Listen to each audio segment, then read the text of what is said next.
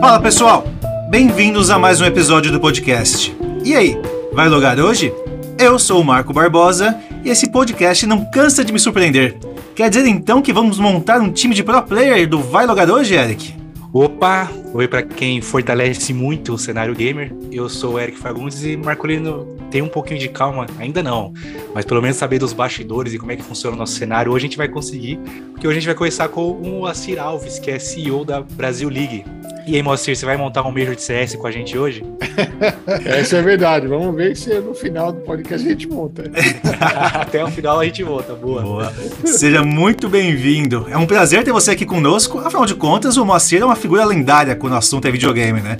Já conhecemos ele de outros projetos bem famosos. Diz aí, Eric. Isso mesmo, Marquito, que a gente vai até falar durante o episódio, que é a gente conheceu o Moacir da época do jogo justo, quando pois os jogos é. ainda eram justos, será? será? que saudade de quando um jogo custava módicos 129 reais, lembra disso? Viva a nostalgia, né? Mas, chega de papo, Eric, vamos conversar de verdade essa conversa. DJ, solta a intro pra gente já conversar com o grande Moacir.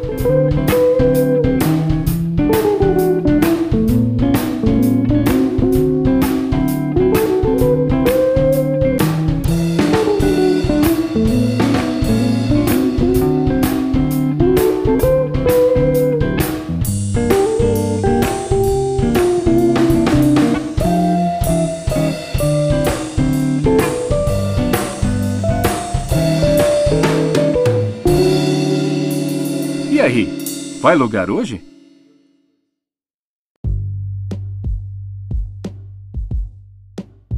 Boa, Marcolino. A nostalgia bateu forte agora e até conversei com o Moacir, que foi semana passada. Inclusive, muito obrigado pela prontidão. Respondeu a gente rápido, aceitou participar. Na verdade, apareceu o, o Moacir para mim. Eu falei, puta, eu vou chamar o Moacir pro podcast. Essa semana, se não me engano, fez 10 anos do lançamento do Gears of War 3. 10 anos do Gears 3 ou do Gears, um dos Gears.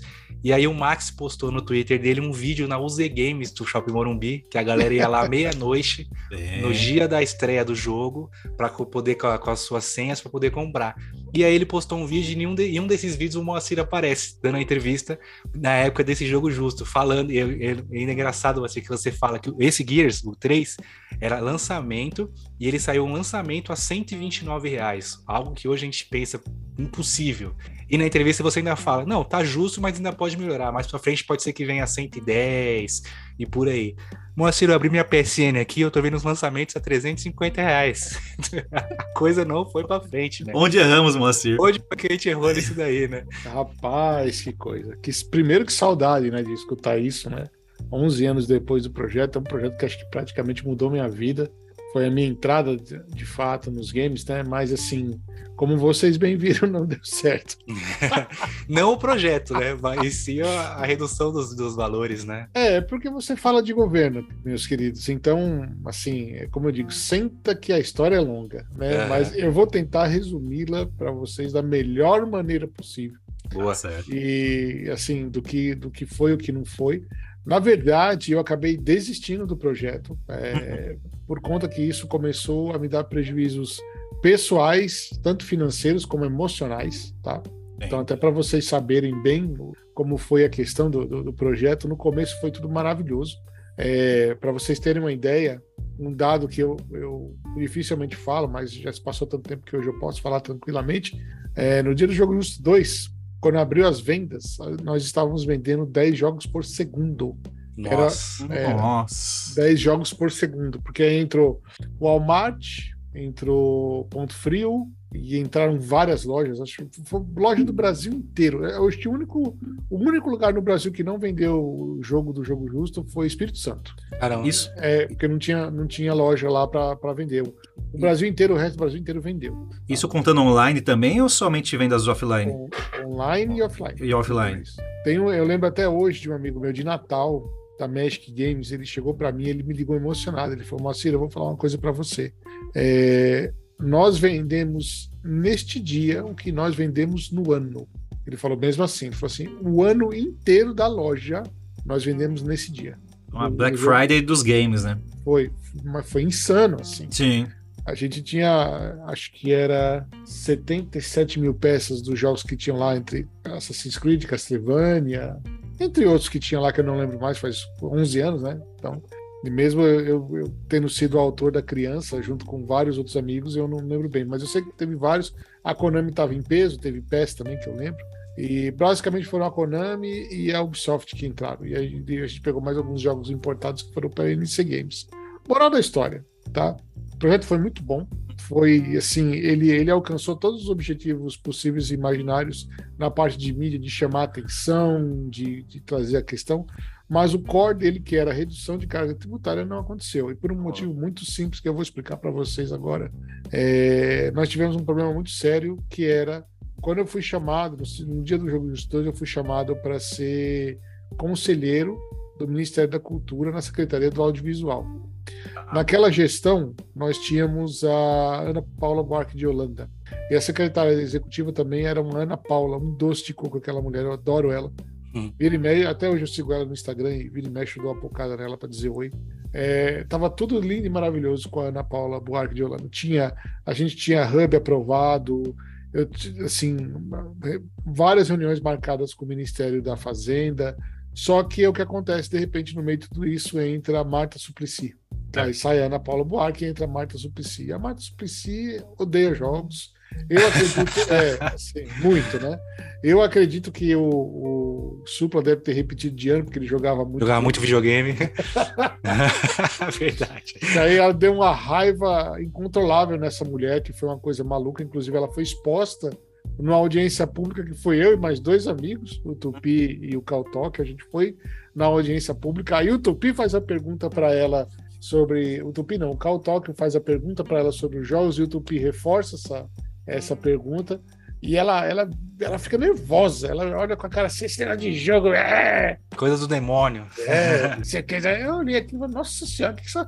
a sorte que foi tudo gravado, foi usado depois contra ela, e assim isso acabou com ela publicamente para os jovens. Tanto é que eu lembro que logo na sequência ela foi para Campus Party, que eu, eu praticamente é, a área de games da Campus Party é toda minha. Eu tô há 12 anos lá na Campus Party. Caramba. Né? É, a hora que ela entrou, e putz, eu não gravei isso naquela época, não tinha uma GoPro, alguma coisa legal para gravar. Não pegou seu V3 para filmar? Não peguei, naquela época não tinha celular legal, nada assim para filmar. Quando ela entrou, gente, ela começou a ser vaiada. Os caras, mas bem baixinho, não foi nada assim muito, né? Hum. A hora que ela subiu no palco, cara, aí os caras. Aí ela falou assim: a game é cultura. Aí os caras. o quê? Obviamente que ela falou só por causa de política. Puxa, puxar um nada saco. mais. É, puxar um saco. Pura. Né? E assim, aí eu desisti, porque eu chegava em todas as, as instâncias tentando entrar para falar com o pessoal, não falava.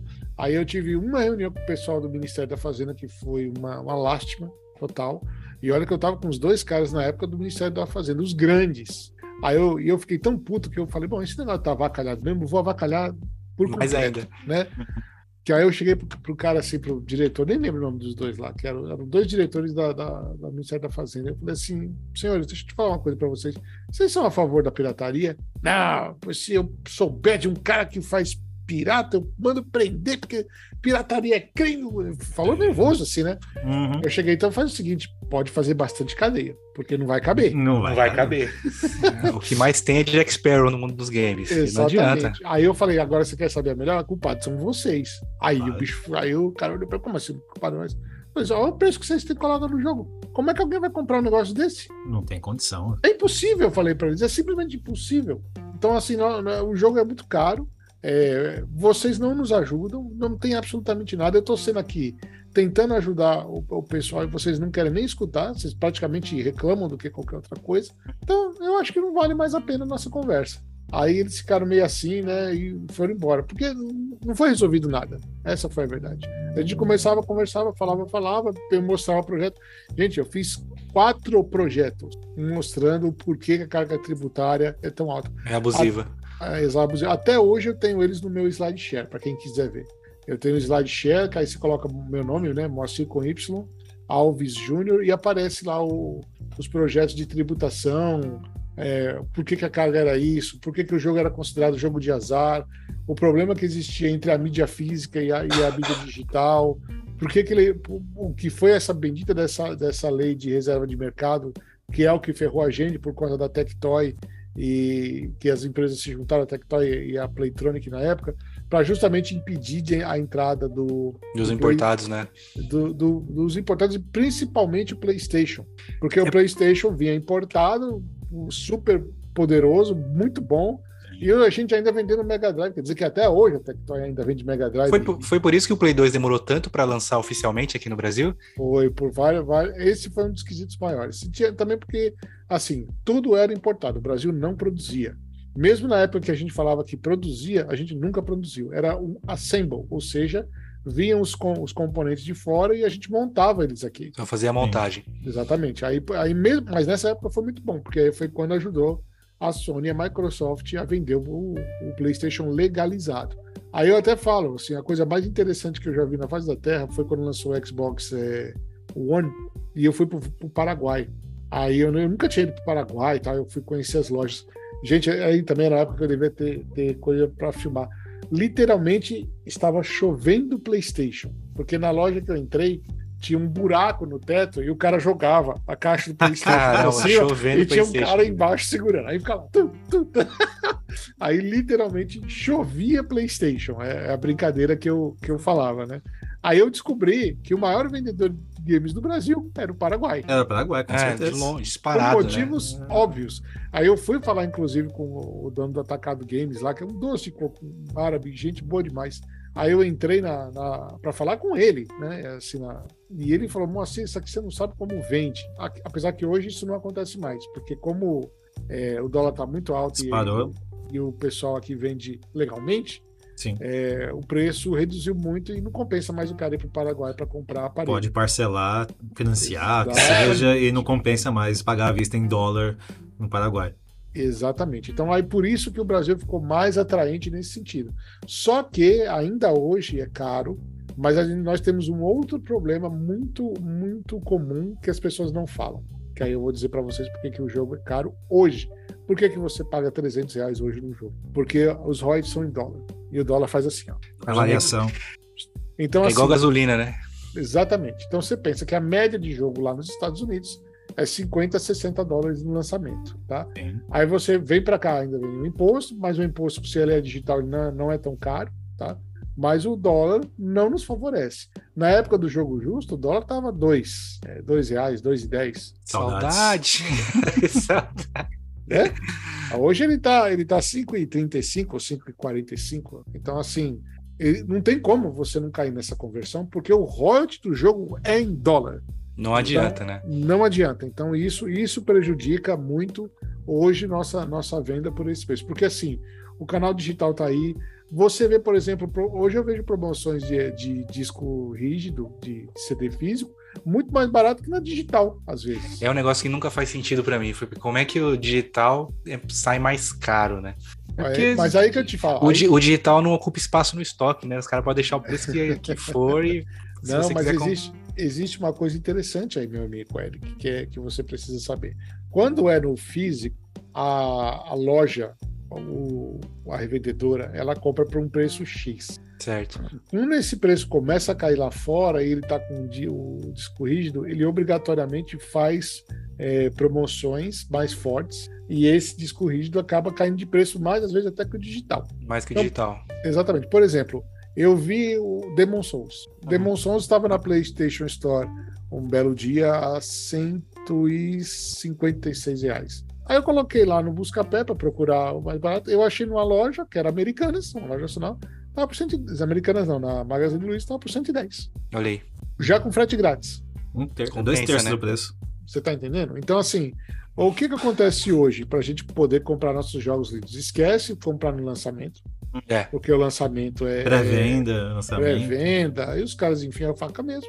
E espera dar dois meses aí, o jogo já começa a cair. E aí ele começa E mídia física, né? mídia física, ele começa a cair em mídia física. E na digital também, porque às vezes eles fazem aquelas promoções, etc. Tem as promoções de verão e tudo mais, é. Isso, mas a- e agora tem essas as famosas que são a, a Ultimate e a PlayStation, A Station e. Extra. É. que aí também eu acho que ainda é mais vantagem ainda, porque por exemplo, eu tenho as duas. Tem a Ultimate, a Ultimate do Xbox e a Deluxe da PlayStation. E eu não consigo, eu não dou conta de jogar tudo que tem. Tem muita coisa.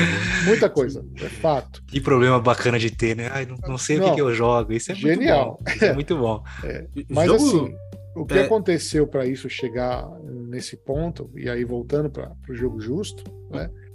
foi uma, eu, eu, chamo disso de a, a, teoria do queijo suíço. São vários furos que dão um problemaço lá na frente. Então, é, o que acontece? Foram, foram essas questões políticas, foi a minha empolgação. Eu fiquei muito empolgado na época, estava dando sucesso e a coisa estava indo bem. Eu tinha muita gente do meu lado. É, praticamente eu tinha comigo e na associação, quando eu fundei a C Games, tinha é, na parte de comércio, tinha 98% dos lojistas estavam comigo. Então, é um número muito grande, era uma, era uma coisa muito grande. Porém, eu comecei, começou aquelas questões políticas que eu já não gosto. Uhum. Que é, por exemplo, toda hora eles queriam um dia do jogo justo. Eu falei, calma, isso aqui é uma. Como é que fala? Tem que ser pontual, né? Porque Exatamente. Se for, não, é, não é que vou dizer que perde a graça, mas aí vai perder a força do, do movimento, né? Aí vira Porque... um dia de venda. Vira um dia de venda. Exatamente. Ali era um protesto. Aí, aí vira, um, um, dia de venda. Então o que acontece? Aí. E assim, o problema é que o pessoal também, a maioria. Tipo, tinha muita gente bacana no meio. Só que aqueles que eram meio do contra, que era chato, eram muito chatos. Aí os caras iam lá, no, iam lá no Twitter, ah, mas só tem jogo velho, mas só tem porcaria, mas só tem não sei o que. Cara, então teve uma vez que eu fiquei tão nervoso com o menino, que eu falei, faz o seguinte, vai você lá negociar com os caras, então. Pra é aí, né? É. Fala, não, eu, tipo, eu te dou a liberdade total. Eu te passo contato do cara, você vai lá falar com ele para ver se você consegue um jogo. Vai meu nome, né? É, se você consegue um jogo mais barato do que esses caras estão fazendo para colocar. Ah, mas isso é só uma promoção idiota. Mas aí eu comecei a falei, pô, caramba, eu tô aqui gastando meu dinheiro, meu tempo, tentando fazer o máximo que eu posso para fazer o melhor para a comunidade. E ainda vem essa.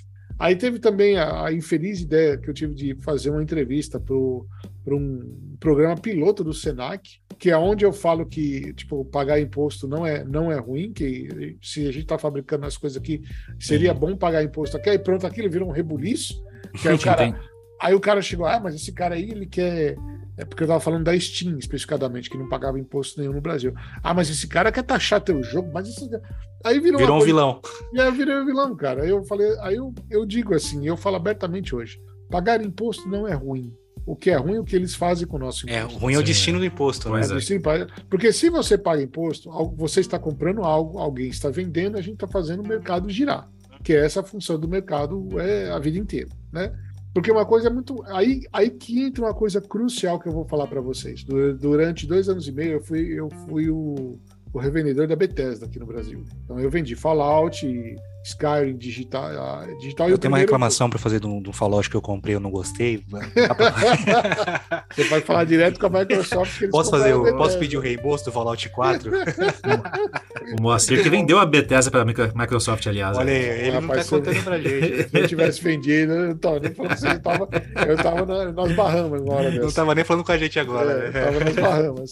Mas aí o que aconteceu? Pra você, aí eu tenho um dado incrível que eu, eu consegui, eu tive acesso aos números, né? A Skyrim versão digital, quando ele chegou. Eu fui olhar a, todas a, quantidade de, de jogo que a gente tinha vendido é, de Skyrim, do, mesmo as versões antigas, do, dos primeiros PlayStation é, 3, PlayStation 4 e, e por aí foi. Chuta no dia do lançamento do Skyrim digital. Chuta quantas peças foram vendidas? Não consigo Você... ter ideia. Me, me, dá uma margem. É. 10 mil, sei lá eu. Não, não, bem mais. Tá bom, 10 milhões. Não, não chega nem perto. Aí eu vou dizer para vocês, mil.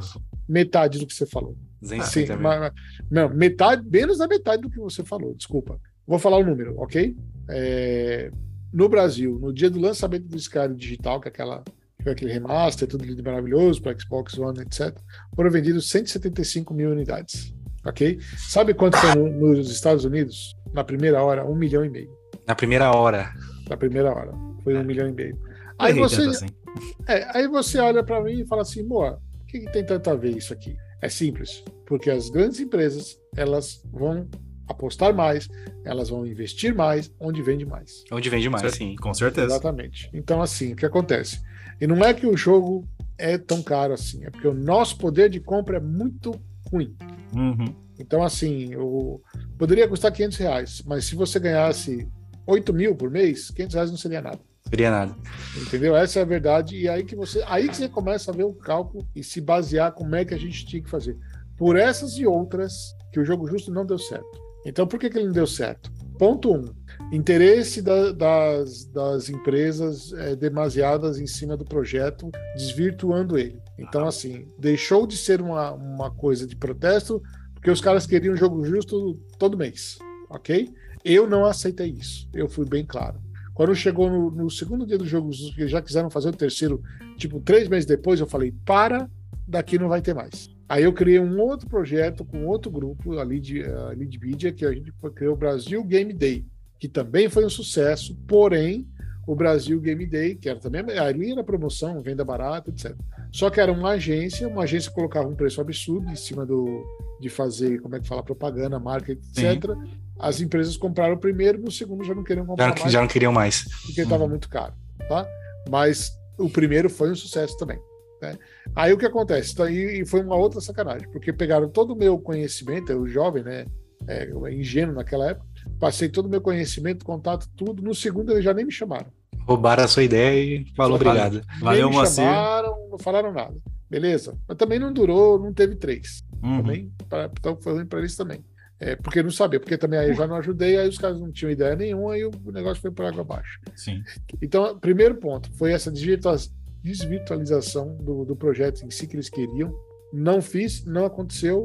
Então, pelo menos desse ponto, eu consegui manter a, a ordem. Né, no segundo. Segunda questão é, foi essa questão da, desse, dessa, como é que eu posso dizer? Desse monte de gente vindo, vindo falar esse monte de coisa sobre a qualidade do jogo, porque eles queriam isso. Eu quero, eu quero, me dá, me dá, me dá, mas esqueceram as críticas, né? É, as críticas demasiadas e infundadas, né? Aí, em quarto lugar, e por fim, né, era que eu acho que foi, foi o governo que não, não, não nos ajudou em nada. Bolsonaro agora, com essas, essas duas ou três vezes que ele baixou, ajudou muito mais do que naquela época que não tinha nada, entendeu? Aí, e eu tomei todo o cuidado possível e imaginário para a gente não entrar numa questão política. Esse que é o, que é o grande, grande ponto, né? Exatamente. José Serra apoiou o Jogo Justo abertamente. Eu fui para o Rio de Janeiro falar com o vice dele, que era o Índio, que eu achei foi a pior coisa que eu fiz na face da Terra. Dali em diante já vi que uma política não ia dar certo, ia ser muito difícil, porque o cara me tratou mal. É, é briga de cachorro grande, né? É, briga. Eu, aí eu saí completamente disso. E assim, ficou elas por elas, né? Então, mas o jogo justo não deu certo por conta disso. Tudo que você apanhou com o jogo justo serviu para você chegar onde você chegou hoje? Ou se não tivesse o jogo justo na sua vida, você também acha que estaria onde está hoje? Não, o jogo justo foi o que foi o divisor de águas. Divisor de Porque águas. até hoje, depois dele, ninguém fez mais. Você não Verdade. se arrepende de nada, então? De forma nenhuma. Foi um baita projeto. É, você imagina juntar, como é que fala? É, 15, 16 lojistas, mais de 178 lojas no Brasil inteiro, naquela época, para fazer tudo isso. Então, não é, não é uma coisa fácil. Você tem logística, Sim. você tem a coisa da, da promoção, você tem o pessoal para falar, você, você Todos têm que falar a mesma língua. Todos têm que falar, inclusive, até hoje é uma política usada pela Ubisoft, que o, o, o dono da Ubisoft, Bertrand, falou abertamente um dia, que os caras chegaram assim, ah, ah, mas você tá vendendo esse jogo, era, era uma foi o lançamento do Rayman, não, não lembro qual que foi, mas para nova geração. Mas ah, ele colocou a 100 reais. O cara, ah, mas você colocou a 100 reais por quê? Ele falou, ah, porque a venda vai justificar o preço. Ele aprendeu no jogo justo, ele tava ah, comigo lá. Olha aí. Entendeu? Então, assim, ele, ele. Mas assim, o bom é que a Ubisoft ela é, ela é forte no Brasil. Ela tem Sim. representação, ela tem todo mundo. E o, e o pessoal tá, tá sempre lá tentando fazer promoção e fazer coisas boas para reduzir o preço. Por isso que no Brasil é, eles estão tão fortes, sempre foram tão fortes. As outras empresas não, elas têm representações. Então, é um, ele, em vez de abrir uma empresa aqui, que também é um, é um problema danado, fala para uma empresa internacional que quer simples, super simples. Entrar é, no Brasil? É, esquece, cara. Quando ele entra naquele manicômio tributário que a gente tem, o cara Sim. não quer nem saber. Lá fora eles têm um imposto que é o IVA, que é de 10 a 12%, pronto, acabou. Aqui não, aí o cara tem que dividir para o Estado, para o município, para a federação, aí tem não sei o quê, aí tem INSS, cara olha aqui e fala, meu, tchau. Aqui é o famoso sentou, sorriu, a conta dividiu, né? Não tem pra onde você fugir. Quem trabalha com isso no Brasil tá com emprego garantido o resto da vida, cara. Aqui é Pois muita é. dor de cabeça, é muito detalhe que você vai realmente explicar pro gringo, ele não entende. Não entende. Eu tentei explicar uma vez pro inglês, cara, o cara quase falou, meu, para, eu não quero mais escutar isso aí. Ele, ele, Desi- eles Desiste na base, né? Desiste É. na base. Fala, valeu. Então é esse que é, que é o outro problema que a gente tem. Então, assim, Sim. as grandes empresas, elas têm é, representações e não tem a empresa fixa, como, por exemplo, a, a Ubisoft tem Ubisoft. aqui. Entendeu? Então, é, é uma outra questão também que ajuda no preço. Entendi. Mas eu- acho, eu acho até interessante que, voltando um pouco, que você falou lá atrás que teve o lance da Marta não, não apoiar. Eu ainda enxergo isso de, de todos os nossos governantes, seja ele qual for, direita ou esquerda, não enxergar o potencial dos games tanto quanto para o consumidor, quanto também para trazer, é, trazer dinheiro para o país, né? E aí já remete ao, ao próximo assunto, que é o seu, seu outro projeto, que hoje a gente tem um cenário de, de games no Brasil absurdo de, de grande. Mesmo com todos esses percalços de valor mais de, de valor abusivo, Play 5 lançado a 5 mil, Xbox Series X lançado a 5 mil, quem realmente gosta de game faz as tripas corações e coração, né? Ele compra. consegue e consegue comprar um consegue comprar um game. E a gente teve também não só isso, né? Não precisa ir muito longe. Teve a chegada do Free Fire no, no, no Brasil, que a- aí ele abraçou todo mundo que quer jogar, porque com qualquer uma calculadora HP você. Nem precisa ser HP, né? Uma calculadorazinha Boa. da papelaria você baixa um Free Fire, né? Boa. E ele abriu, ele abriu um espaço na comunidade gamer muito grande, né? Se os governantes tivessem um, um olho mais, mais clínico para o que o cenário de games é, o quanto é importante para o Brasil, eu acho que a nossa situação seria bem diferente nessa questão de imposto, de taxação, até mesmo de apoio, né? É, Mas calma, Eric, isso está mudando. então, é isso que eu tô falando, é que eu que eu queria chegar. É, a gente já vê uma, uma mudança, já houveram essas reduções e a projeção é que melhore cada vez mais, né? Com tanto que a gente está crescendo, né? Não tem como eles não perceberem o que está acontecendo. Tanto é que, assim, o Brasil, na época, em 2016, quando eu fiz o, a- o primeiro grande evento de Counter-Strike, foi a SL Pro League, não tinha hotel na cidade, é, lotou tudo quanto era lugar. Olha, Eu vendi, eu, acho que foi 18.600 ingressos, porque eram, eram três dias, né? Então você coloca lá, eram, cabia acho que 5.700 pessoas dentro do, do, do ginásio, né? no, no geral, que tipo, na verdade cabia 10 mil, mas por conta da, do meio que do, da, de como você tem que fazer o, cenário, para o pessoal poder ver, a parte do fundo ela ficava inviável. Então você cortava 5 mil lugares ali, no caso do ginásio Ibirapuera. Mas mesmo assim, foram 16.800 pessoas nos Ué, três dias. Muita gente. e Eu- Moacir, 16 Eu mil demorei pessoas, três horas para vender. 16 mil pessoas para ver outra pessoa jogando videogame, né? Pois Isso é. que é, você para pra pensar, fala, cara, é surreal. É surreal. Aí começou a mudar um pouco. Aí, opa, peraí, isso aqui tá, isso aqui tá, tá, tá, tá grande. Aí começou a crescer. E o Brasil começou a crescer. O Brasil tem uma vantagem e uma desvantagem para o mercado de games que é muito grande e é muito lógica isso. Porque assim, eu sou conhecido no mercado por dizer a verdade. Eu não vendo melancia e entrega laranja, entrego laranja. Ou seja, você promete um negócio desse tamanho, entrega uma laranjinha desse tamanho. O mercado, a grande maioria do pessoal do mercado faz isso. Ou seja, ah, eu quero vender um produto, eu vou dizer que é lindo e maravilhoso. Não, eu te faço uma consultoria, é diferente. Aí eu falo para você o que, que você quer, porque, por exemplo, você fala de Free Fire. Isso é a maior verdade, Eric. Free Fire, Free Fire é, é incrível. Tenta arrancar um real do jogador de Free Fire. É a coisa mais difícil da face da Terra. Entendeu? A- a- o jogador de Free Fire ele é apaixonado pelo jogo e pela condição que o jogo dá. Sim. É, mas, por exemplo, para um, pra um, pra você fazer um campeonato de Free Fire, se você não, se você não olha somente views, você vai ter um problema seríssimo. Eu fiz um, a gente fez um campeonato de Free Fire numa loja de, de cadeira para vender cadeira ao preço incomum, que estava muito mais barato, não vendeu uma cadeira. Mas os, mas os viewers estavam lá em cima. Foi lá em cima, né? É, é Sim. um cenário diferente, né? Em verdade. Exatamente. Agora, se você pega, por exemplo, você pega um Call of Duty, é um Modern War, o Warzone. Warzone. Ok, cara, assim, conversão do, do jogador de Warzone é, é 80%, 90%. Enquanto a conversão de, de um jogador de Free Fire é zero. É que os nichos são diferentes, né? Exatamente. Então, o, o bom é que quando o esporte eletrônico chegou, e é por isso até que eu migrei para ele, porque eu vi assim, bom, aqui eu não tenho dor de cabeça, o dinheiro está aqui, eu, eu, preciso evangelizar o pessoal aqui, não é que nem no Jogo Justo, que já, tava, já era um negócio muito grande, estava muito certo, mas aqui eu, eu, é um terreno fértil e grande. Aí eu comecei a desbravar. Pum, pum, pum, e chegou onde chegou. Hoje, eu sou um dos profissionais mais, um dos profissionais mais caros que tem no mercado de esporte eletrônico, sem sombra de dúvida. Eu já tenho evento para julho de 2023, para vocês terem uma ideia. Caramba. Eu já tenho até lá, eu já tenho evento já marcado, certo. Daqui a o meu evento mais próximo é daqui a um mês e meio na, na praia de Balneário Camboriú. Eu vi que você está montando uma arena lá, né? É uma arena. Eu vi no seu Instagram. A arena é gigantesca, assim, e ela é é a primeira do mundo. Nunca ninguém fez um projeto desse. Eu adoro esse tipo de projeto, que é aquele projeto. O inovador. Super inovador. Eu tive, por exemplo, o MMA Experience, que eu fiz, que eu, pela primeira vez eu juntei luta com game. Que é, o, o, meu sócio era o Bruno Gagliasso, a Giovanni Eubank e o Roberto Baldacone, que é o pai não, da Giovanni. Não, não conheço esse. É. Não tem WhatsApp deles. Não sei quem é. Não... Mas pra vocês terem sozinho pequeno aí. De como era inovador. Então, assim, todo tipo de projeto inovador, eu gosto de coisa diferente. Eu não gosto demais do mesmo, porque isso enjoa. Mas, assim, por mais que seja legal, você vai aos poucos você vai indo, mas assim, é, se você não muda o aspecto, aquilo a saturada, né?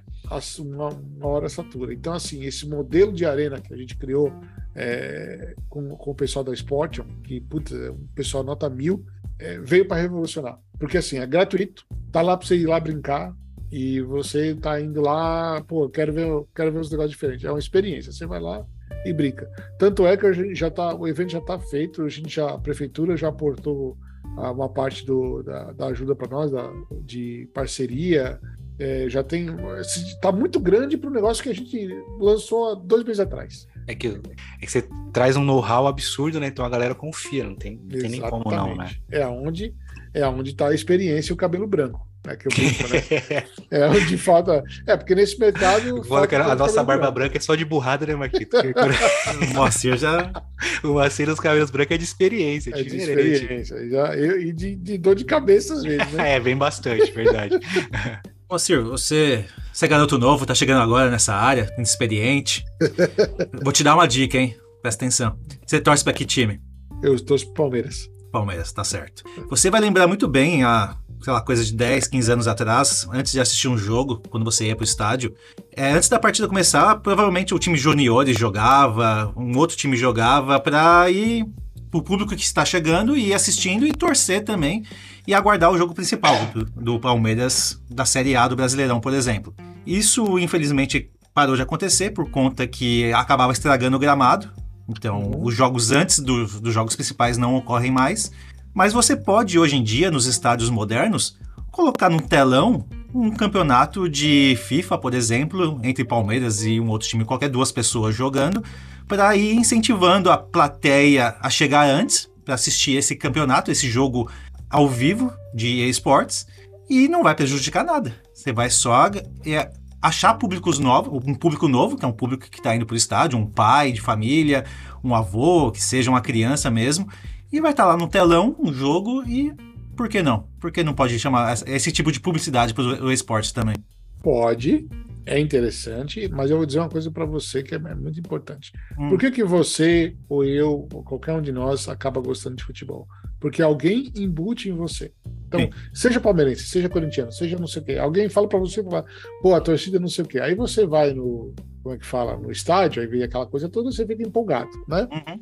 Só que está acontecendo uma, uma, disrupção muito grande. Ah, os jovens não estão interessados em futebol. É. Os jovens estão interessados em esportes eletrônicos. Entendi. Eu não dou mais 30 anos para a gente dar, a gente quebrar tudo que é, que é maneira de assistir com o esporte eletrônico. Porque o, o, porque o pai nosso vai, tá todo empolgado. Não, filho, vai lá, vamos no estádio, vamos ver o, o, o time X Hoje, cara, uma molecada é, é esporte eletrônico. Tanto é que a gente precisa para uma final de, de LOL, precisa de minutos para vender tudo. No caso da SL lá, que vai ter o evento no Rio de Janeiro, foram segundos para eles venderem to, todos os ingressos. O Major de CS, né? Exatamente. Vendeu, então, assim, o pessoal ficou chateado é, que não conseguiu comprar, vendeu muito pois é, rápido. É, pois é. Então, assim, é, mas a grande verdade é que você tem uma, uma visão distorcida do, do, do, do futebol pro, pro game, que a molecada nova que vem esquece.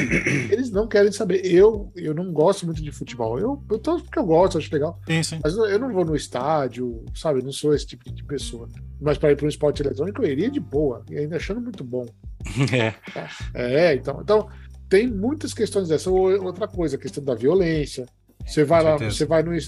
Aí fica aquele monte de, de babaca que não entende, falando, aí joga violento. Eu quero dar umas porradas nesses caras. aí fica, cara, aí você olha o, o bendito do, do jogo de esporte no estádio, é todo mundo igual, ninguém tá nem aí, tá pelo jogo. Tá pelo Tá, jogo. jogo principal. Exatamente, não tá pelo, pelo time A, B, pô, Uhum. obviamente que tem, o cara torce pro time tal, eu torço pro time tal. Mas eles querem ver as melhores jogadas, eles querem ver a coisa, aquela emoção de estar ali.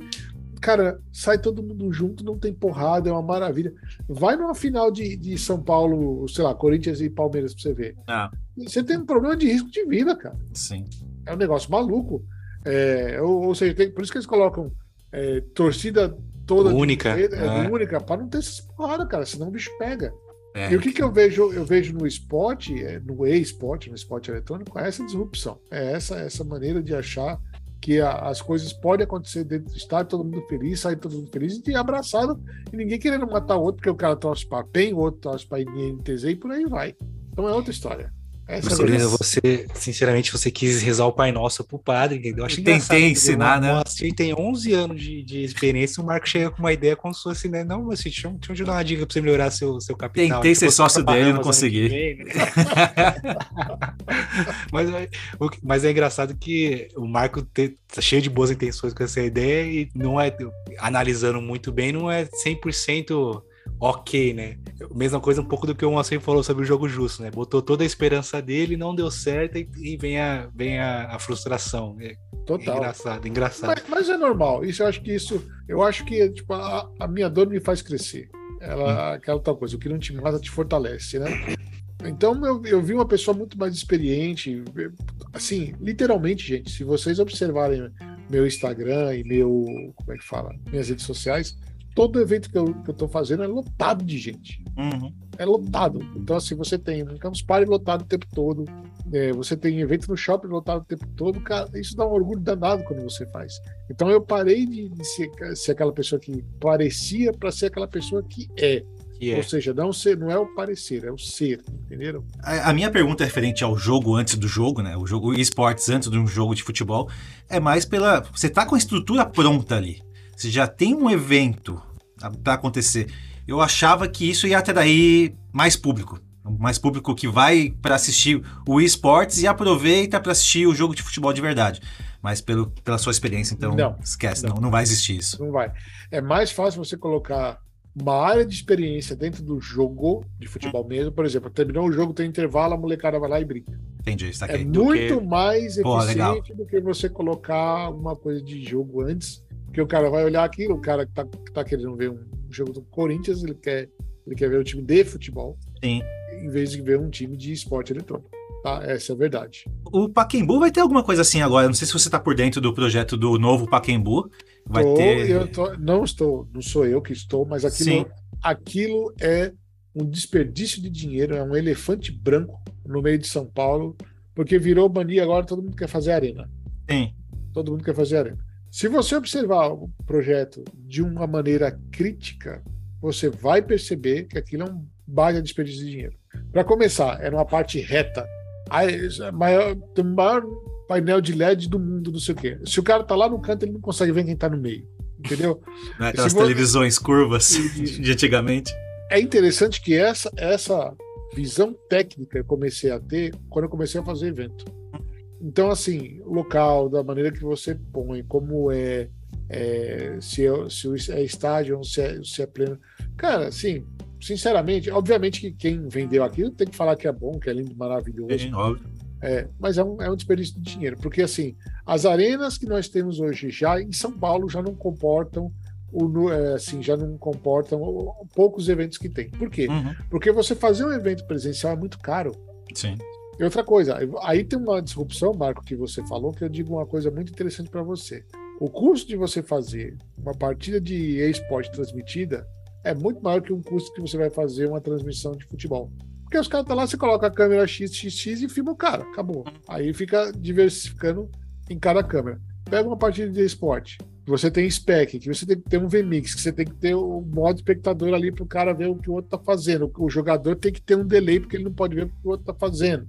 Ah, você não pode colocar a tela atrás, tem que colocar ela um pouco em cima, porque o cara não pode ter o reflexo e ver o que o outro jogador está fazendo. tá fazendo. Cara, assim, é, parece que é bobo, mas é, é, a complexidade de você fazer um, um, campeonato de esporte eletrônico, você tem que ter aquela rede, todo mundo cabeado, o que, que o cara tá fazendo lá, o outro tem que ter 0,2 milissegundo para responder no outro, o monitor que tem que estar tá na frente do cara tem que ser um puta monitor, então tem que ter tem que ser 144 Hz com a, com a resposta super rápida. Não é um negócio simples. Sem e mais PCs, perguntas, né? meritíssimo. E, e, os, e os PCs, baratinhos PCs que, que rodam. É, então no mínimo de 15 a 25 pau. Quando tem o, o presencial, é isso que é uma dúvida que me surgiu agora, mas é, os caras não levam o próprio computador, né? A própria. Não, eles levam teclado e mouse e headset. O restante a config é vocês que fazem. É, a gente que faz. Isso é um outro problema, porque aí você tem que ser. Imagina assim, você tem um time lá e de repente sai um time para entrar outro. Aí todo um setup diferente, aí dá conflito no diabo do teclado do cara com, com, a, com a máquina. É o drive não bate. É. Tem Nossa, vezes você pode ver. dor de cabeça. Não, total. Você pode ver que muitos dos campeonatos de esporte eletrônico eles demoram. Assim, é, raramente acontece na, na, na hora. Porque se o cara que estiver comandando não tiver uma puta experiência boa, cara, vai atrasar uma hora, duas horas. Cara. Você, vai atrasar uma hora, duas horas. Por quê? Porque aí o cara tem que setar, aí não tem o, o, o DLL do, do, do, teclado, do negócio, não tem. Aí você tem que colocar um anti-cheat para ver se o cara. Se o cara. Porque você, não sei se vocês lembram, tinha, tinha época que eles tinham, eles tinham cheat no mouse. O cara colocava uma, um chip no mouse que ele detectava a, o jogador errado. Aí descobriram isso, aí tá todo. Então, assim, é muito complicado para você fazer.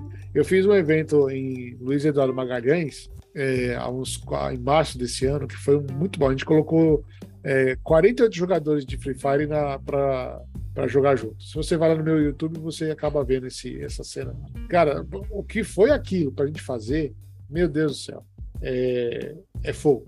48 é, jogadores. E aí do Free Fire. E do Free Fire, como é que funciona também? Vocês fornecem o celular? É, é, não, não, aí é o celular. Não, não, não. Aí, é aí é o celular dos meninos, só que a gente tem que fornecer a rede, aí todo mundo tem que jogar naquela sala, hum. e naquela sala a gente começar a fazer partida. É outra história. Gente, é bem complicado, não é nada fácil. Pois é. Eu Mas assim, ach... quando faz o show, aí quando, quando funciona, meu Quando amigo, funciona é lindo, né? É só alegria. Imagina. Além da a Brasil League, hoje, hoje é uma, uma como é, é que liga. chama? Mas ela não é uma corporação que, que organiza outros campeonatos, é uma liga só de, de, um, de, um, de um jogo específico. É, mas a gente está querendo expandir para outros jogos. Por enquanto é só o Warzone. Só o Warzone. Warzone né? Mas eu já falei com eles que assim, vamos colocar todo tipo que é jogo no meio. Jogos é, gratuitos fazer... ou jogos também pagos, como FIFA, por exemplo? O que jogos vier. Ah, é? O que vier, entendeu? Assim, então, por exemplo, eu fiquei, eh, também fui sócio, né? Infelizmente, porque esse foi um dos projetos que também me dei mal. Foi o da, da agora, da 7W Play, que era uma liga de. que tinha Coel, que é a maior liga de, de FIFA. Ah, é, eu conheço a Coel. Da América Latina. É um puta projetão, lindo, maravilhoso. O problema é que é, tem sérios problemas de quem tá à frente dela. E por isso eu desisti do projeto. Entendi. É, então não dá, não dá. E o problema que a gente tem hoje no mercado de games tanto de esportes como todos, é o, o amadorismo desse pessoal, mesmo os que estão há muito tempo no mercado, tá? Então, o cara que está muito tempo no mercado, ele, ele se torna arrogante, ele não tem humildade. Então aí é diferente, ele não escuta ninguém, o cara já acha que está num trono e aí por aí vai.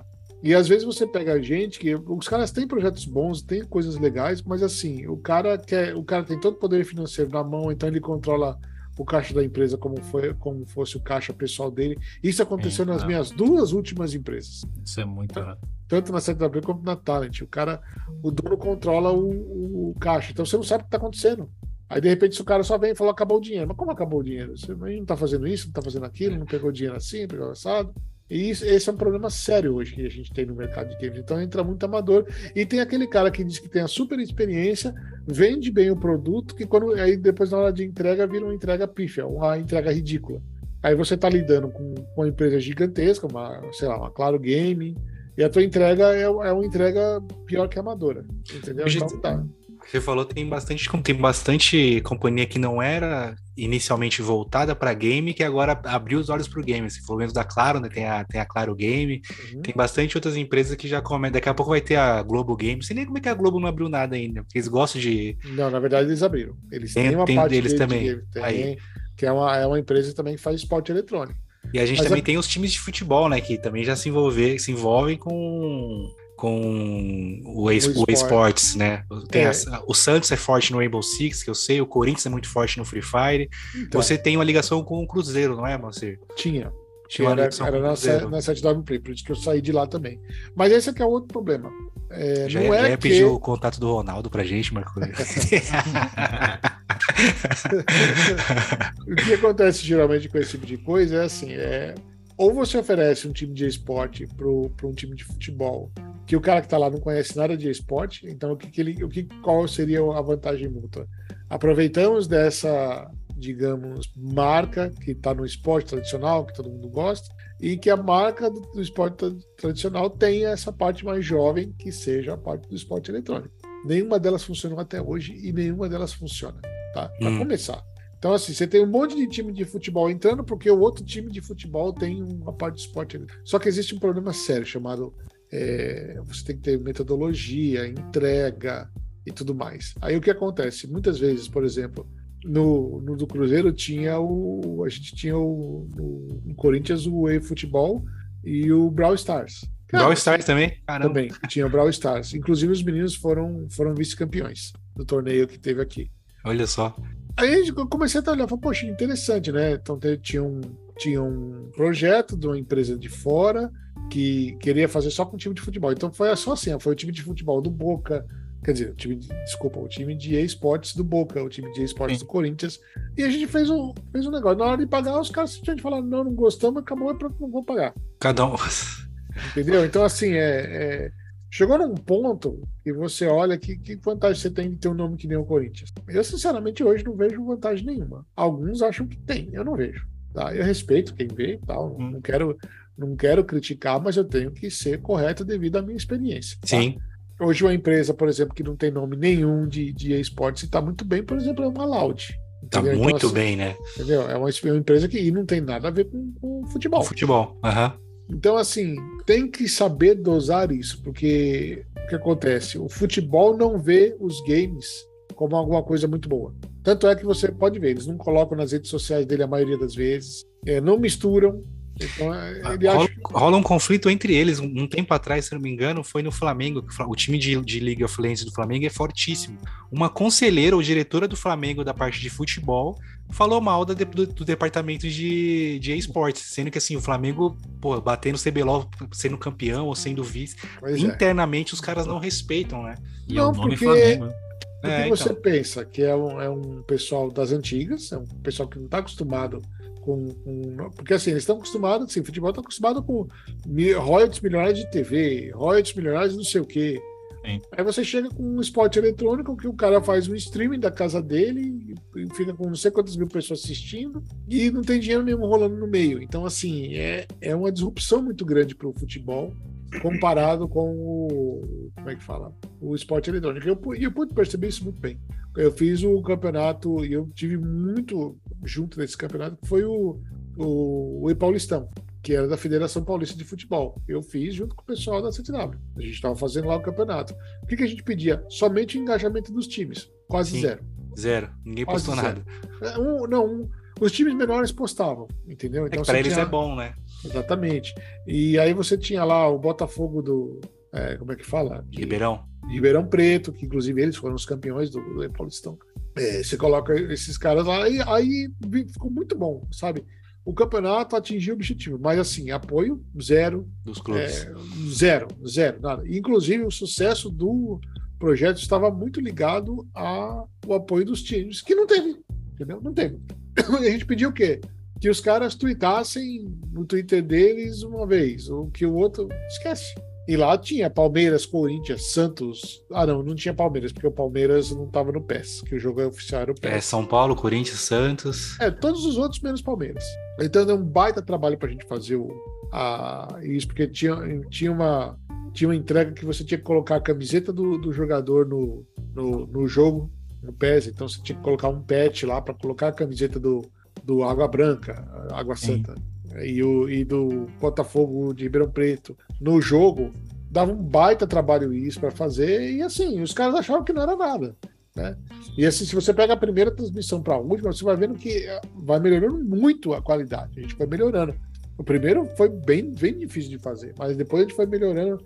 E nota, não teve um real da. da dos, dos, times, era times. só o engajamento. Só, não teve nenhum real da, da federação, não teve um real dos times, não teve.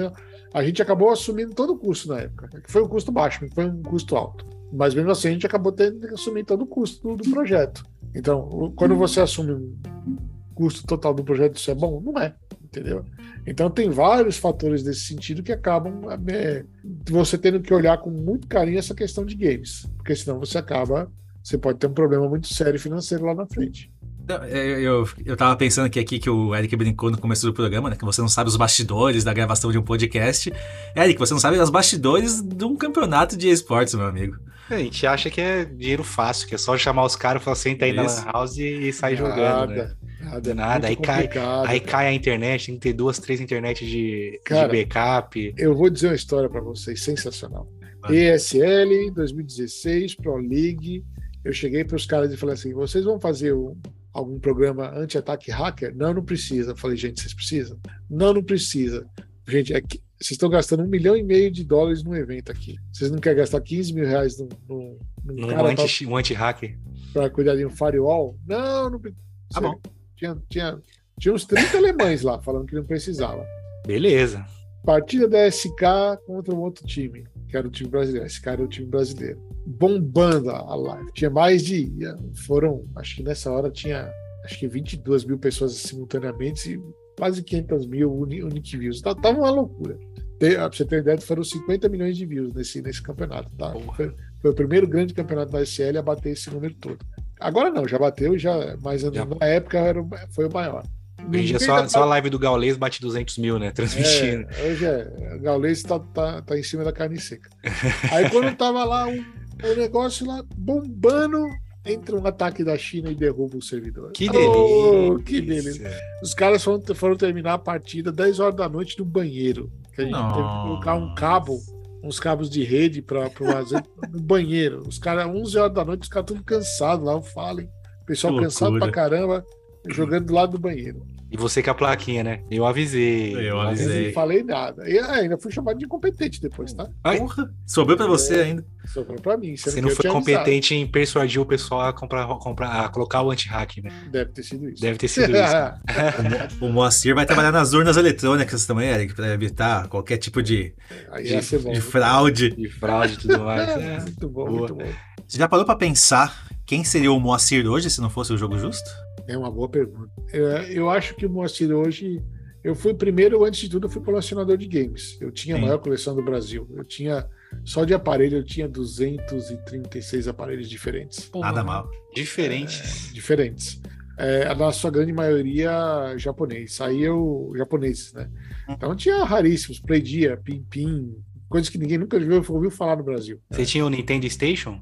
Nintendo Station. Que é aquele, o primeiro protótipo né, que a Sony não, ia não, fazer de CD. esquece, aqueles ali é, é futuro, né? quando aparece.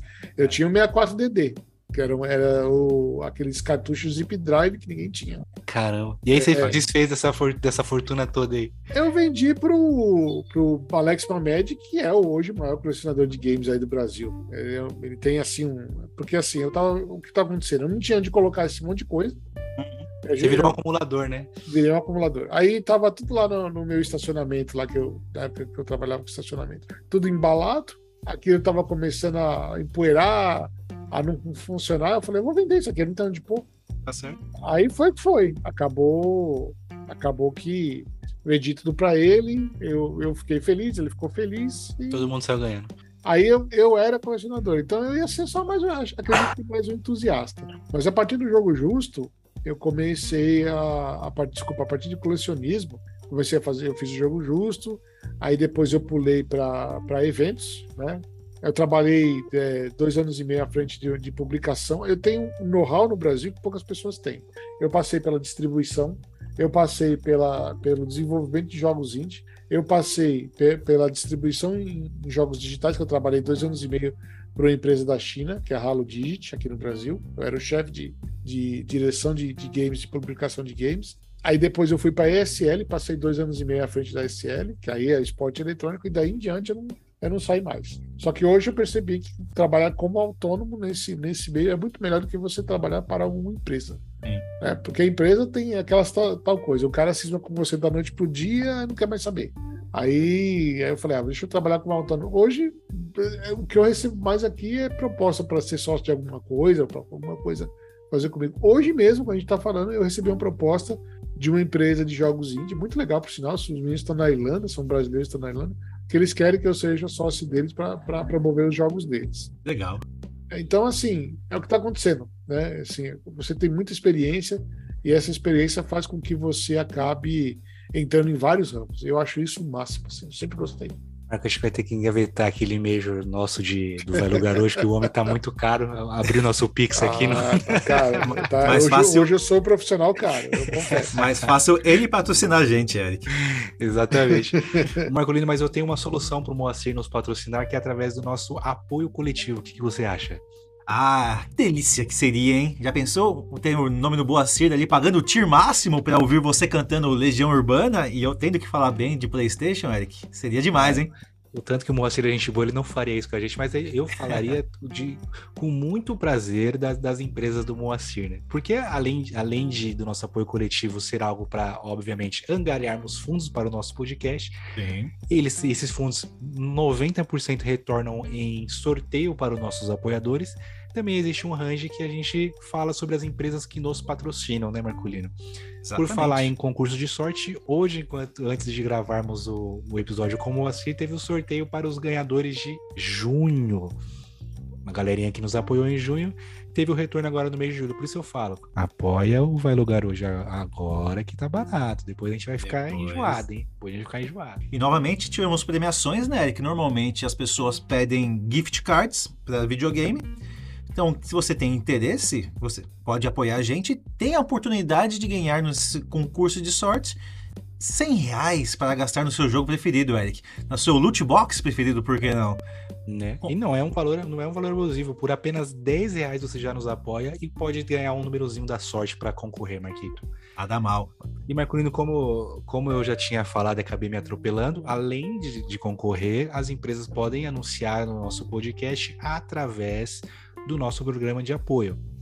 Ainda está um valor interessante, quando a gente ficar famoso, as empresas vão se degladiar pra, pelo valor de, de hoje em dia, né, Marquito? Quais são as empresas que patrocinam esse podcast, Marquito? Ah, hoje eu tive uma ótima notícia de um patrocinador, hein, Eric? Quem diria então que o Lenid Motel tem um aplicativo para celular? Veja só você. Isso mesmo, Marcolino. Lenid Motel, que é um, um, dos nossos primeiros patrocinadores, né? É. Fica situado ali na Avenida Washington Luiz, número 1003. O Legend Motel, que possui uma vasta quantidade de suítes personalizadas, suítes com, com hidro, tem suíte com piscina, suíte com ducha dupla, cama, espelho no teto, tudo para você ter uma, uma experiência diferente com o seu parceiro, parceira, com quem quer que esteja te acompanhando. Lançaram também um aplicativo. A gente sempre fala para a galera seguir no Instagram, né, que é o arroba Motel. Vamos falar agora para o pessoal também baixar o aplicativo que é Lenid Motel ir lá também para ficar por dentro do, de cupons, de promoções, ver também as suítes. É possível fazer reservas pelo aplicativo também. É mais uma maneira prática de poder ter uma experiência bacana no Lenid, Marquito. Dando um bom exemplo, você está ali de bobeira em casa, assistindo uma televisão, de repente pinga uma notificação do iFood ali. Você fala, pô, vou utilizar esse cupom aqui.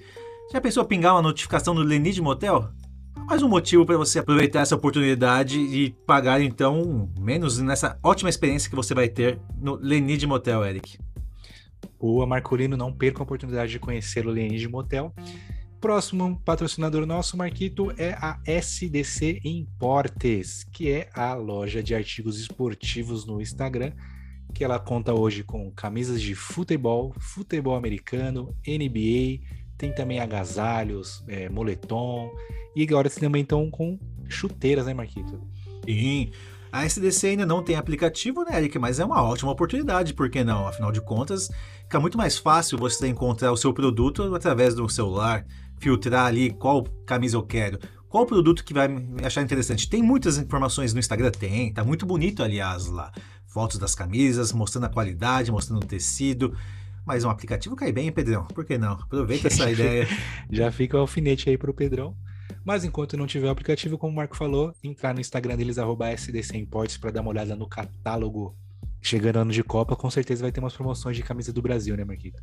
Aliás, Chegando, estamos em ano de Copa, tá, isso. está chegando a Copa, né? Então é interessante ficar o pessoal ficar por dentro lá do Instagram da SDC Imports. Aliás, Eric, falando em Copa do Mundo, um dos primeiros lugares que já soltaram as camisas das seleções oficiais dos jogos da Copa foi na SDC Imports. Verdade, lançaram, eu vi ela de Portugal que você mandou, que é feia pra caramba. Mas se você já quer garantir a camisa da, sele... da sua seleção na... que vai jogar na Copa do Mundo, SDC Imports. Boa, então vamos para o último, que é a panificadora da Serra Marquito, que fica na região de Itapecerica da Serra. E como o Marco já falou anteriormente, não, a gente só falar que o pão lá é bom, hoje em dia não, não, não vale mais que padaria que só tem pão é padaria normal, né, Marquito? Exatamente. Você pode ir na panificadora da Serra e é, experimentar um almoço muito especial. Você pode ter frios fresquinhos, tem muitos produtos doces, bolos, diretamente então no Instagram da Panificadora da Serra você tem acesso a essas informações ou indo diretamente lá em Itapecerica da Serra e conferindo pessoalmente e aproveitando essas delícias, Eric. Muito bem, Marcolino. Então, fica mais uma vez aí. Quer ouvir a sua empresa sendo anunciada no nosso podcast? Ou, o mais importante pra gente, óbvio, quer apoiar esse podcast a continuar crescendo? apoia.se barra vai apoiar hoje, Marquito. É isso. Vamos então para o nosso o último tópico aqui que a gente tinha colocado. Eu tenho uma menininha de, de, de 11 anos que é aspirante a game, moça. Eu dá para ela virar uma pro player daqui a um tempinho? Tem, temos hoje já escolas de pro players? Como é que funciona isso? Temos, assim, é, ainda vai lá, vou dar um spoiler legal. Então, a gente está lançando pela Saga, né? A, o curso de pro player. Ele vai comer pro player e não só pro player, para amador também. Mas a gente vai, vai lançar já esse mês. Né? Mês agora de, de julho já foi feita a gravação do primeiro vídeo. Peguei os professores amigos meus que são técnicos dos jogos. Aí a gente vai ter vários cursos de jogos para estar tá lá. E, e, pode sim, porque se você pensar bem, um menino de 14 anos da Argentina, 14, não, 16 anos da Argentina. Um milhão de dólares. Você vê? Então, assim. É... Campeão de Fortnite, né? Só Exatamente. Isso só foi um, tá? Eu, eu posso dizer, não vou falar o nome por motivos éticos aqui no Brasil, que o cara ganha por mês de, assim, com, com o que ele faz, é um cara bem conhecido do meio do esporte, ele ganha 1 milhão e 360 mil reais por mês. E ele não tem 18 anos. Então Pena dá, que é reais, né? É, Podia ser é, dólar, né? Poxa vida. O Moacir não vai falar, tá mas eu, conheço, tá eu conheço um que é nessa pegada, um tal de Nobru. Que é, ele, é, ele é grande desse tamanho, grande, assim. É. Esses caras estão ganhando. Nobru, não precisa nem muito longe, até o um menininho lá, que é o Boca, que ficou famoso fazendo. Ele não é um cara pro player de Free Fire, mas ele cresceu por causa do Free Fire dentro do cenário. Acabou que hoje ele é mais da, da comédia, assim, da, da brincadeira, mas é um moleque que bomba também, deve, deve se dar bem nesse, nesse ambiente. É, eu conheço um amigo meu que ele toma conta das contas dos influenciadores de um banco aí. Ele fala, tem cara que ganha, tipo assim, os que estão ganhando pouco é 100 mil. Jogando videogame. Jogando videogame. Tem, obviamente, que tem os que ganham muito mais, claro, mas eu tô falando daqueles que, que alcançaram um patamar que até ontem eram completamente desconhecidos. É que eu, eu, até a gente já gravou uns episódios anteriores e eu usei esse mesmo tema e vou repetir aqui. Tá se tornando virar é, streamer ou pro player o novo, quando eu crescer eu quero ser jogador de futebol. É, é, igual você falou, a criançada hoje em dia não quer mais saber de futebol, eles querem saber de, de games. É Exatamente. por isso. Molecada, o sonho. Pergunta pra minha filha que ela quer ser, ela fala, eu quero ser youtuber quando eu crescer. Ah, eu quero, quero ser gamer. Não, não vem outra profissão na cabeça, que é o que está em destaque, né? Exatamente. E, e, e assim, é engraçado, a gente falei desse jeito, parece que é algo negativo, mas não é. É, é que está em destaque e com motivo, né? O retorno é absurdo. Vamos, vamos dar uma notícia bem legal, interessante para vocês, por exemplo. Vocês sabiam que na, nas favelas do Rio de Janeiro o tráfico está proibindo Free Fire? Quem tem Free Fire no celular? Ah, é, não sabia. Pois é, porque ele está tirando os, os meninos do tráfico. Olha hum, só, entendi. Exatamente. Então, assim, eu até tenho um que eu conheço, eu queria que ele fizesse um, um vídeo falando, mas obviamente ele não pode falar, porque senão, sei lá, é um atentado contra a vida do menino. Com certeza. Mas ele falou, os caras estão, começa a subir, eles querem olhar o celular para ver se tem Free Fire Instalado. Tô instalado. perdendo os aviãozinhos, né? Você vê? Que absurdo, louco, né? cara. Olha, Que loucura. olha que coisa interessante que está acontecendo. Então é, é uma algo que a gente não, não imagina. É uma, é uma quebra de paradigma. Sim. O governo não consegue salvar as crianças, se- sendo com educação, seja com o que E o Free for. Fire consegue. E o Free Fire consegue dar um, dar um futuro pra esses meninos. Imagina. Que loucura. É, Mas aí volta o que, a gente, que eu falei lá, no- lá um pouco antes, né? Do governo abrir os olhos para os jogos. O Free Fire é um que não sei como é que não, não fizeram ainda nenhum projeto. É, Porque ele- todo mundo que você conhece Free Fire tem uma história parecida com essa que o Master contou, e nem precisa você conhecer muito. Todo mundo sabe que o Free Fire atingiu as comunidades e, e tem uma galera que conseguiu mudar de vida por causa do Free Fire, né? Mas existe um porém aqui também, porque é muito delicado, tá? Hum. As publishers não querem é, misturar muito política com, com os jogos, tá? Então, assim, por exemplo, se você pega o manual de uso de, de, de regra do, de um Free Fire, tá lá que não pode ter cunho político e não pode ter nenhum político apoiando. Então, isso, isso também impede. Por exemplo, eu vou, esse final de, de semana eu vou lançar em Brasília, na, em Ceilândia, junto com meus dois parceiraços lá, o Bruno e o Ica, a gente vai lançar a Liga Inclusiva é, de Esporte Eletrônico na Ceilândia. Ceilândia é onde tem a favela do Sol Nascente. A gente vai lançar bem no comecinho dela a, a, a Liga Inclusiva. Ela tem, ela tem todo apoio político. Tem deputado colocando dinheiro para fazer, mas a gente não consegue fazer isso para o jogo. A gente tem que fazer um centro de treinamento Pro evento, né? para o evento. A gente vai lançar agora de, se, se você depois olhar, depois Eric lá no meu no meu Instagram. stories lá, já no meu stories lá tem lá o, o, a- o lançamento, inclusive o menino já o, o Wilker filmou toda toda a reforma do local e a gente vai lançar sábado agora. Mas assim, tem que ter muito cuidado para não colocar essa, essa questão de cunho político, porque senão a publisher deixa de apoiar você. Sim. Ou senão você perde todo, todo a- o apoio que ela possa dar para você lá na frente. Uma briga meio maluca, né? É, é, é, é doideira. Não, mas eu até entendo, porque imagina, uma, uma publisher gasta milhões de dólares fazendo o jogo, e aí chega o pessoal do nada e, sabe? E toma pra ele o mérito, né? É, é esse é o grande mal que está acontecendo hoje no esporte eletrônico, é a questão das federações. Que é os caras que não conhecem. Você pode pegar, por exemplo, o CBDEL, é só escândalo. Aí o cara lá que é o, que é o dono, ele quer ser o dono do esporte no Brasil, ele colocou isso dentro do, do, do estatuto dele. É uma coisa maluca, cara. Assim, como uma instituição que você não sabe, nunca nem viu quem é o cara, abre um monte de coisa fantasma, fala que é o dono do esporte no Brasil. Não tem lógica. É um negócio que é patrimônio público, né? O cara É, tomou pra ele. cara. Não, não faz é muito nem, sentido. Não é nem para patrimônio público. Esses jogos são propriedade intelectual privada. Eles têm da- dono. das empresas, Pois é. né? Eles têm dono. E, o- e o cara acha que ele pode. Você vai fazer um campeonato, o cara quer 10% do teu campeonato. Oi? Você tá louco? Quem é você, né? É, exatamente, cara. Assim, maluco isso. Não faz muito sentido. É, é igual o, o cara que postou um tempo atrás que ele achava que streamer tinha que pagar um percentual pro, pra publisher dos jogos, porque você tá usando o jogo da. Mano, tá que a gente já paga os royalties, por exemplo, pra- pra você tocar uma música na Twitch, você tem que ter o direito da música, né? Exatamente. O cara queria que não, a- o streamer tem que ter os direitos sobre os jogos. Eu falei, mas se eu comprei esse jogo, adquiri os direitos desse jogo, pô. Ah, mas quem, não, quem tá te assistindo não comprou. Pois então, ele não tá jogando, ele tá assistindo. Tá assistindo. Nossa, isso, é, isso é uma briga jurídica boa. É, mas- Para Imagina. advogado é um, é um prato cheio. Ave Maria. Que beleza. Marquitinho, é isso? Ouvindo a história aqui do Moacir, eu ve- vejo que o passado foi muito bom, o presente é ótimo, mas o futuro é brilhante, né? Afinal de contas, ele continua investindo, continua pensando no futuro e acredito que muitas coisas boas vão vir pela frente ainda. Exatamente, meus queridos. Pelo menos é o que, o que imaginamos. Assim, é como eu falei, pelo menos o evento vai explodir agora. Até julho do ano que vem você já tem evento para ir. Vamos ver, vamos ver muita cara do Moacir. É que você não, não aparece, né? Você fica por trás, né, moço? É, mas vamos aproveitar e eu vou te fazer o convite, ok? Bora. Então, vamos, vamos, fazer a surpresa que eu falei para vocês. Opa! Eu tinha uma surpresa. né? É, a ansiedade estava até agora, Felipe. Falar. Tá, assim, é, eu vou, eu quero fazer eh, a- na, na Campus Party de novembro. Campus Party é um evento gigantesco. Sim. Sim, sem dúvida. Eu quero fazer uma área, uma- porque a gente tem a Campus Play, que é uma arena de games, tá? Tá. Assim, eu não vou confirmar 100%, porque eu preciso, obviamente, o evento não é meu, eu- mas eu, eu vou fazer essa ideia pro pessoal lá de dentro que eu quero, dentro da arena da Campus Play, uma arena de streamer e eu quero convidar vocês para a gente fazer um stream diretamente da Campus Party. Pô, como, será, como que não aceita? Será um prazer. Porra, eu só preciso confirmar minha agenda, mas. É, já confirma. Vai ser Deixa eu dar uma olhada 11... aqui, que oração, das 7 até o dia do evento eu tô livre. É, vai, eu vou entrar em contato com vocês, obviamente, mas de dia 11, do dia 11 ao dia 15 de novembro no AMB, tá? Boa. Então eu faço por mim, mas vou confirmar ainda, tá? Faço já o convite para vocês fazer um podcast diretamente da Campus Party. Nossa, estamos em traço, Marcolino, mais Fechado. ainda, né? Aí vai ser legal, né? Pô, lógico que vai.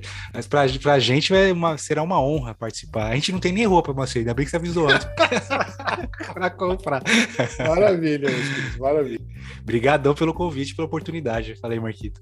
Pô, eu tô aqui sem palavras, sorriso de orelha a orelha. Poder fazer parte disso é uma honra que eu não, não tenho nem palavras. Obrigado mesmo pelo convite.